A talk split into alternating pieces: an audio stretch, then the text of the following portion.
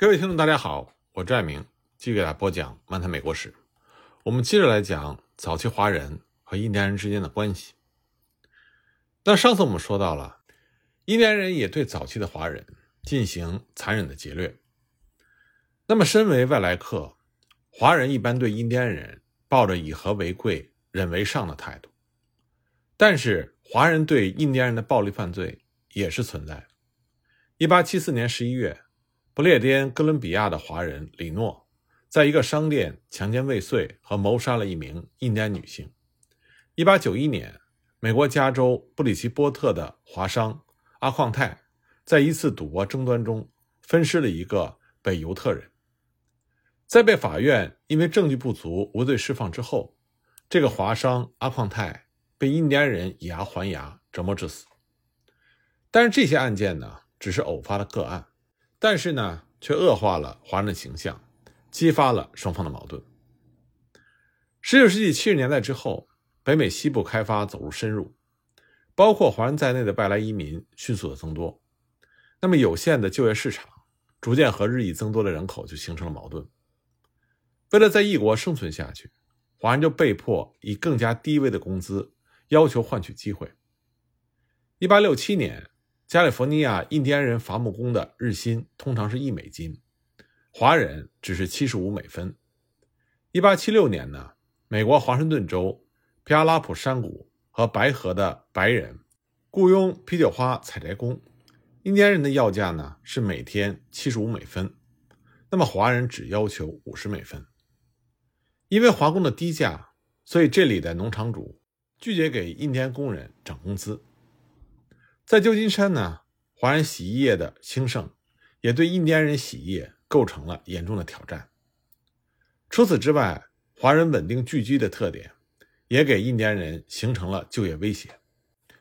那么，不列颠哥伦比亚当时的白人老板在谈到为什么更喜欢雇佣华人的时候，就说：“印第安人没有华人和日本人那样聚居。”虽然让华人和日本人做工是要管饭的，但他们要的少，一天大约才一美金，而印第安人要价高，渔猎为主的生活方式就注定了他们的流动性太大，不能长期跟着你干，他们难以为你稳定的工作。华人的这种竞争就引发了印第安人的反感，加利福尼亚来的华人加入到淘金潮，印第安人是非常抵触的，想把华人消灭在路上。一八七三年。美国旧金山一位印第安裔的牧师布沙尔就发表了演讲，呼吁抵制华人来美国。在演讲中，他说：“你每天可以在街上看到他们，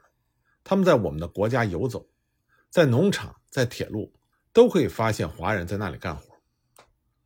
为了赢回工作，印第安人决定不惜一切代价以暴力来驱赶华人。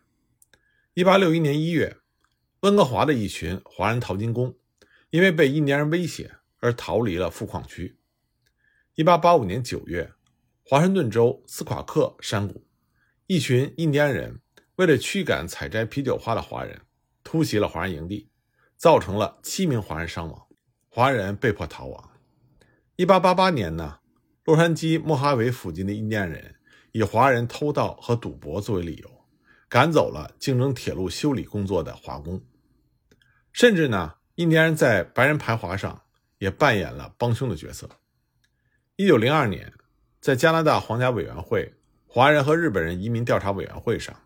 不列颠哥伦比亚省的南部海岸印第安人的酋长们就支持白人排华。他们抱怨华人和日本人的到来导致了印第安人的收入下降，要求制止他们入境，以缓和印第安人的就业困境。那么，华人到了北美之后。有的从事经营采矿场、种植园和轻工制造等行业。那么，在靠近印第安人的区域，这些行业需要用到印第安人的土地、水源等等。华人投资呢，给印第安人带来了租金、工作和贸易机会，受到了一些印第安人的欢迎。1887年，华盛顿州就有华人获得了当地寇威尔印第安人的部族许可，以800美金的价格承租了他们的矿沙地。一八九五年呢，爱达华州的华人从内斯佩尔塞印第安人那里顺利得到了土地的租用权。但是也有不少印第安部族顾忌华人会侵占他们的自身利益，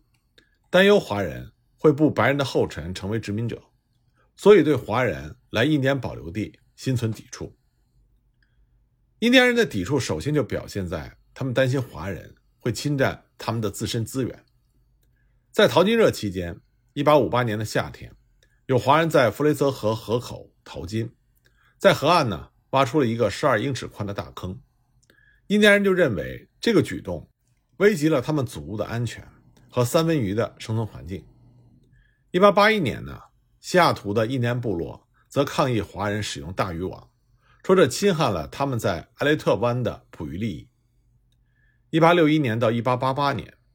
不列颠哥伦比亚省有城福公司等几个华人公司，在采矿的过程中，向当地的殖民机构申请到了保留地水源的使用权。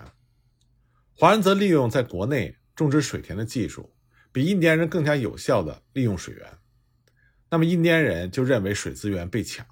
阻止华人用水。更为严重的是，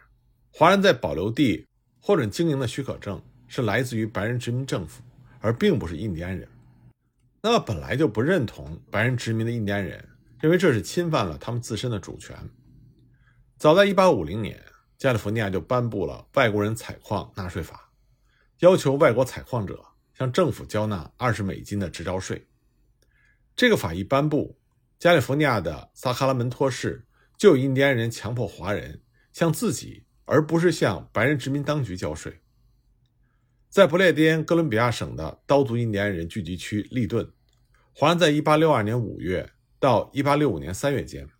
从白人淘金警长亨利·保尔处获取了至少13块2到五英亩不等的印第安人土地的官方使用权，但是并没有经过印第安人的许可，这就引起了印第安人的强烈抵制。此后呢，在1867年到1868年间，华人从白人政府获得了弗雷泽河和斯帕泽木河交界的地方印第安人保留地上的开矿许可。印第安人就抗议说：“说这个地区是属于自己的属地，白人的许可并不代表着自己部族的允许。”强烈抗议华人再次开矿，双方还因此发生了械斗。但印第安人对华人使用印第安保留地资源的正当性的否定，表面上来看，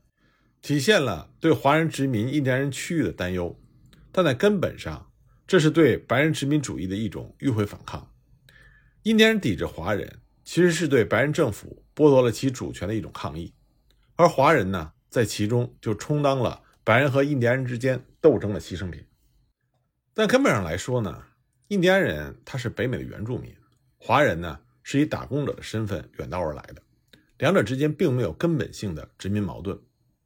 在华人抵达之初，北美西部印第安人劫掠外来华人的情形时有发生，但是到了19世纪70年代之后，华人移民迅速增多，在某些区域就形成了唐人街式的规模聚集优势，印第安人对华人的劫掠就逐步的减少了，两者之间通婚和雇佣的关系。反而迅速的增加，人身冲突更多的转向是利益机会的竞争。与此伴随呢，华人和印第安人之间彼此的认知就表现出较强的多面性。不同时期、不同部族、不同地区的印第安人对华人就抱以了不同的态度。反过来呢，华人也形成了对印第安人的多元认知。十九世纪后半期，北美的华人和印第安人都是北美社会中。弱势族群的典型代表，政治上的权利被限制或者被剥夺，经济上呢遭受到白人社会的压榨，在文化上都受到白人社会的歧视和同化。在这样的背景下，双方是所谓的同命相连，他们相互之间呢就开始有了相互亲近的倾向，双方之间的商品交易、睦邻工友、雇佣合作以及婚恋关系就开始成为彼此交往的常态。这就增进了两个种族之间相互的了解和好感。在整个19世纪后半期乃至20世纪前半期，随着美加排华越来越激烈的情况下，华人和印第安人这种彼此友好的来往也是一直持续存在的。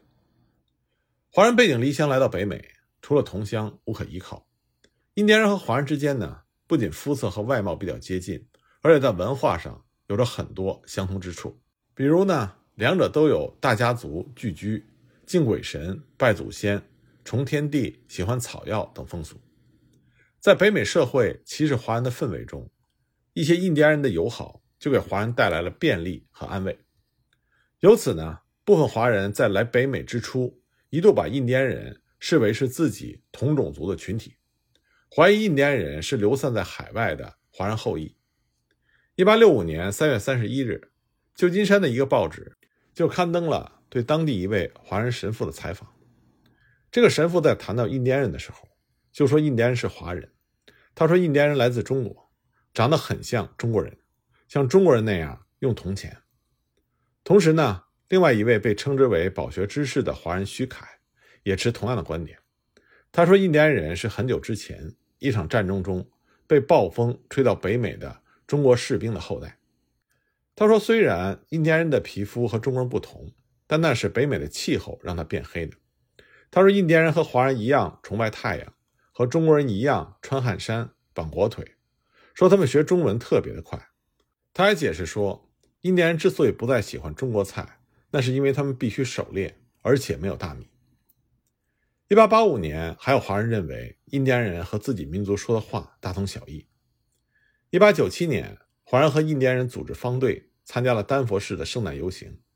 根据当地的报纸报道，游行之后，华人把印第安人当作是失散了多个世纪的同胞。不过呢，华人的这种认亲的冲动，并没有得到多数印第安人的积极回应。虽然印第安人的确在外貌上和华人比较像，但是印第安人基本上对华人这种兄弟的说法并不认同。他们极力的将自己和华人区别开来。一八六五年，科罗拉多州的派尤特部族一个酋长的儿子就公开的宣称：“我们和中国人没有任何的关系。”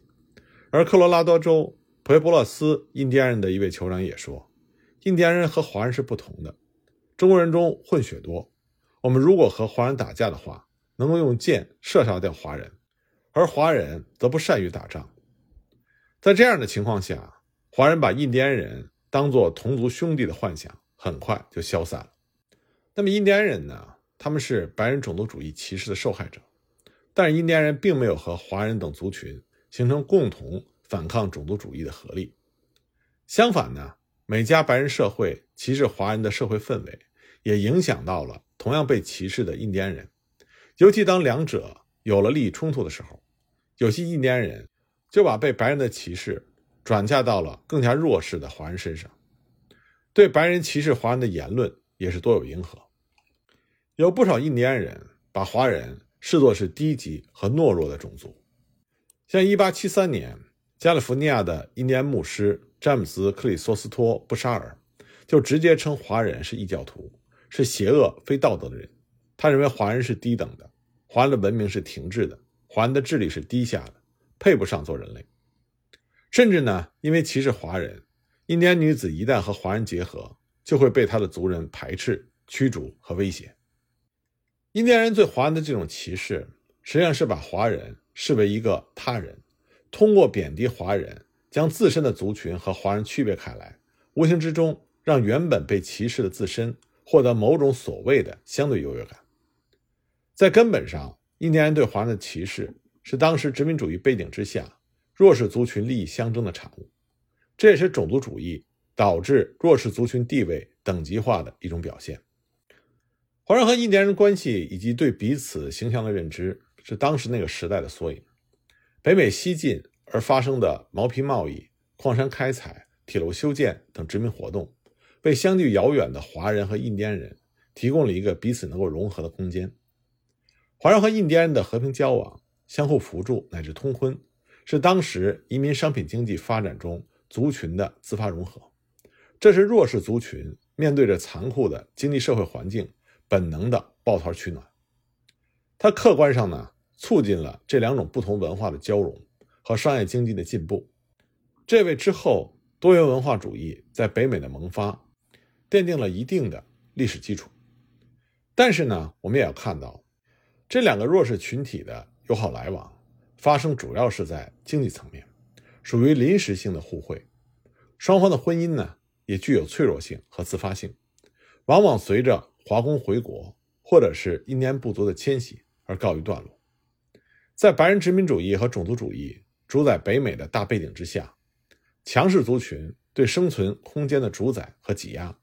就使得同处底层的这两个种族存在着难以避免的生存竞争，这就决定了他们之间弱者相仇的这一面。